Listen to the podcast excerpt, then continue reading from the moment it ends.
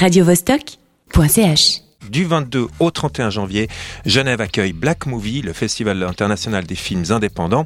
C'est l'occasion rêvée de voir des films qui ne sortiront malheureusement pas en salle chez nous. Aujourd'hui, on va s'arrêter un instant sur un long métrage qui a fait polémiquer au dernier festival de Cannes. Il s'agit de The Lobster, du grec Yorgos Lantimos. Certains l'ont adoré, d'autres ont trouvé ce film nul à, souhait. Il a pourtant quitté la croisette avec le prix du jury. Alors, grosse mascarade ou pépite cinématographique? Chris s'est approché de ce lobster, de ce homard et va essayer de nous le décortiquer. Et pour ça, je suis euh, obligée d'abord de vous planter le décor. Euh, l'histoire commence en nous présentant un quadra bedonnant. Il répond aux questions plutôt intrusives de la directrice d'un hôtel niché sur un rocher au bord des flots.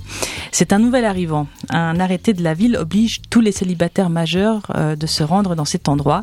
La patronne des lieux lui explique les règles en vigueur dans son institution et la plus importante d'entre toutes, c'est celle qui concerne la durée de son séjour. Il a 45 jours pour trouver l'âme sœur, il sera transformé en un animal qu'il aura pris le soin de choisir. Précisons qu'il ne s'agit pas d'une réincarnation, mais d'un châtiment atroce, très très douloureux. Donc il vaut mieux trouver chaussure à son pied. Le quadra moustachu et bedonnant en question, c'est l'acteur Colin Farrell. Dans le film, il s'appelle, il s'appelle David et c'est le seul personnage qui a un prénom. Et le homard, lobster en anglais, c'est l'animal qu'il aimerait devenir en cas d'échec. Dans cette scène d'ouverture, David est avec un chien. Et ce chien, c'est son frère qui n'a pas réussi à se mettre en couple à la fin des 45 jours. Tout ça vous semble un peu absurde Bienvenue dans l'imaginaire débordant de Yorgos Lantimos, réalisateur grec, spécialiste des histoires très très barrées. Du moins à première vue. Donc euh, notre David y passe quelque temps euh, dans cette institution, les jours filent et il essaye de voir si euh, il pourrait pécho une pensionnaire, mais il galère comme beaucoup d'autres pensionnaires également. Et parmi ceux qui ne trouvent pas leur moitié, certains triche pour éviter de finir en poney, en chien ou en chameau. Et pour tricher, il suffit de forcer le trait, n'est-ce pas? De se montrer amoureux de quelqu'un qui partagerait un truc bien bien distinctif afin d'avoir l'air assorti. Ainsi, on voit un type se taper tout seul pour saigner du nez et attirer enfin l'attention de celle qu'il a en ligne de mire et qui passe son temps à saigner du pif. Et David, dans tout ça, eh bien, il sait pas trop ce qu'il veut. En tout cas, euh, pas au début. Il y a certes une nymphomane qui lui court après, mais ça, c'est pas son truc. Et puis, il y a cette femme aussi qu'il trouve belle et du coup, il va essayer de la séduire. Le problème, c'est qu'elle est sans cœur. Et David va donc essayer de mettre de côté sa nature, qui fondamentalement est bienveillante, pour se montrer aussi méchant qu'elle. Mais le subterfuge ne marchera pas. La femme a des doutes sur la cruauté de David et elle va donc frapper à mort le chien c'est donc le frère de David, vous me suivez, et bingo, David craque, il pleure, la femme va vouloir le dénoncer vu qu'il a menti pour être en couple avec elle, mais il va réussir à se débarrasser d'elle en premier. Instinct de survie quand tu nous tiens. Mais donc si je comprends bien, comme il trouve personne, euh, ce David se transforme en homard? Non plus, figure-toi. Il décide de s'échapper de cette prison dorée et rejoint une horde de solitaires tapis dans une forêt avoisinante. Et il va découvrir que dans cette forêt, malgré la liberté apparente, il y a des règles et qu'elles sont tout aussi contraignantes que dans le palace. Parce qu'en fait, David, il va tomber amoureux d'une femme. Mais dans cette jungle, la règle numéro un, c'est de rester célibataire.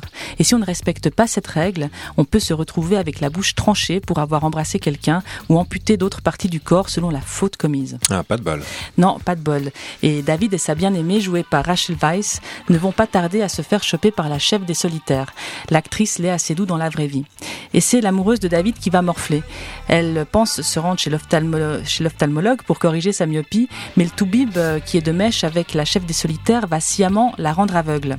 Mais la bonne nouvelle. Ah bah donc il y a quand même une bonne nouvelle. Ouais, bah il y a quand même une bonne nouvelle, mais le couple donc va pouvoir s'échapper de cette forêt et vivre librement son amour. J'ai pas envie de vous dire euh, la chute, mais il y en a encore une et elle est à l'image du film, complètement imprévisible. Un film qui a l'air donc bien barré effectivement. Mais alors finalement tu l'as aimé ou pas? Mais écoute, je crois, oui. Je n'aurai pas ma main à couper pour le revoir, mais j'aime bien ce qu'il nous oblige à faire, Yorgos Lantimos. C'est pas le film qui va forcément te donner la monstre patate, mais en tout cas, on peut pas lui reprocher de ne pas vouloir nous faire bosser un petit peu.